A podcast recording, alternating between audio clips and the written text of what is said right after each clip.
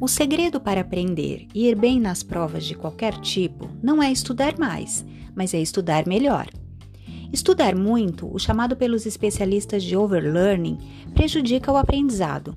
Isso porque a capacidade das pessoas de relembrar um conteúdo tem um limite menor do que sua capacidade de estudo.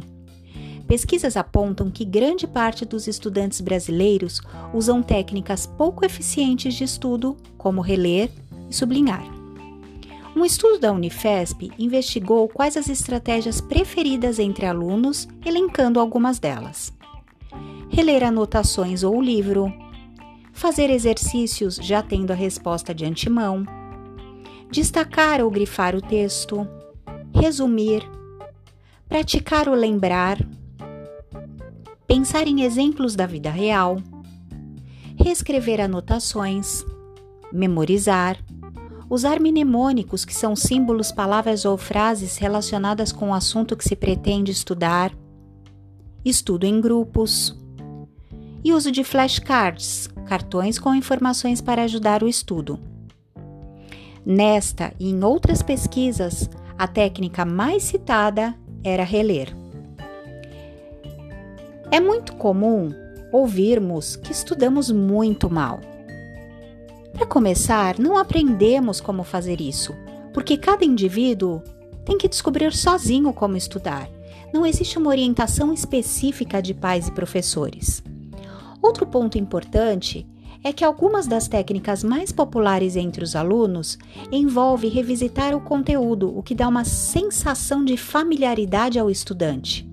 Acontece que confundimos esse senso de familiaridade com dominar a matéria e achamos que numa avaliação vamos conseguir lembrar tudo do que lemos.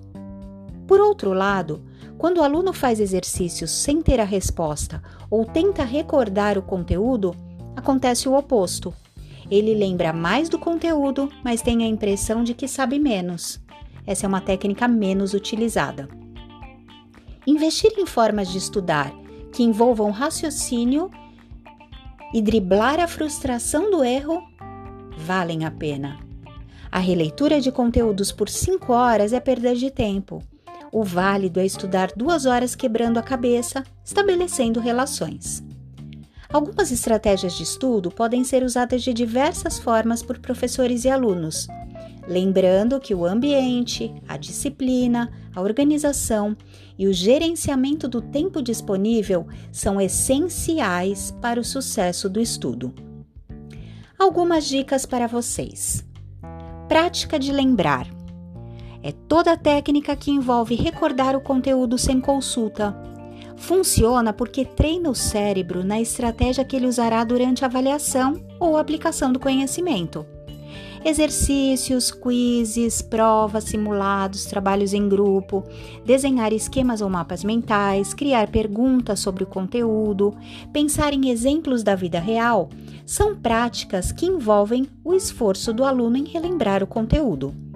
Pesquisas mostram que a primeira vez que você ouve uma aula ou estuda algo novo tem a me melhor chance de retenção, de até 80% do que aprendeu apenas revendo o conteúdo novamente dentro de 24 horas. Prática distribuída consiste em distribuir o conteúdo ao longo do tempo, semana, semestre, ano retomando depois de certos períodos. Isso faz com que o cérebro entenda que aquela informação é relevante e faz as alterações estruturais necessárias para guardá-la.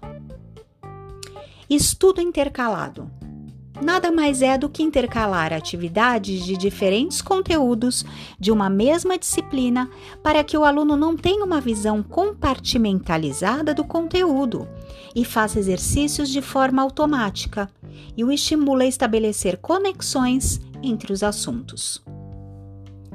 Anotações. Durante a leitura, é importante fazer pequenas observações sobre o assunto tentando estabelecer um link entre o conteúdo do livro com a explicação do professor. Também vale a pena pensar em palavras-chave que façam com que você se lembre do assunto.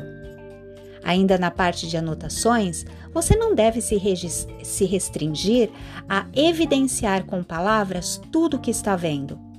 Se for da sua preferência, não existe em usar desenhos, linhas do tempo, mapas mentais, flashcards, cores. Use o que for mais apropriado ao seu entendimento.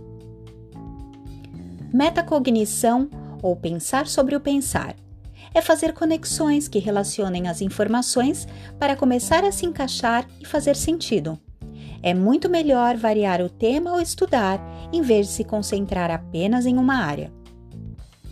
Processo de ensinagem. Pesquisas mostram que os alunos têm melhores chances de recordação ao aprenderem novas informações quando têm a expectativa de ensiná-las a outra pessoa. Interrogação elaborativa é a criação de explicações que justificam por que determinados fatos apresentados no texto são verdadeiros. O estudante deve se concentrar em perguntas do tipo por quê, ao invés de o quê.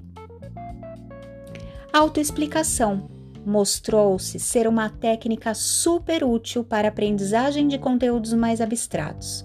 Na prática, trata-se de ler o conteúdo e explicá-lo com suas próprias palavras para você mesmo ou para alguém. Gostou? Semana que vem tem mais podcast por aqui.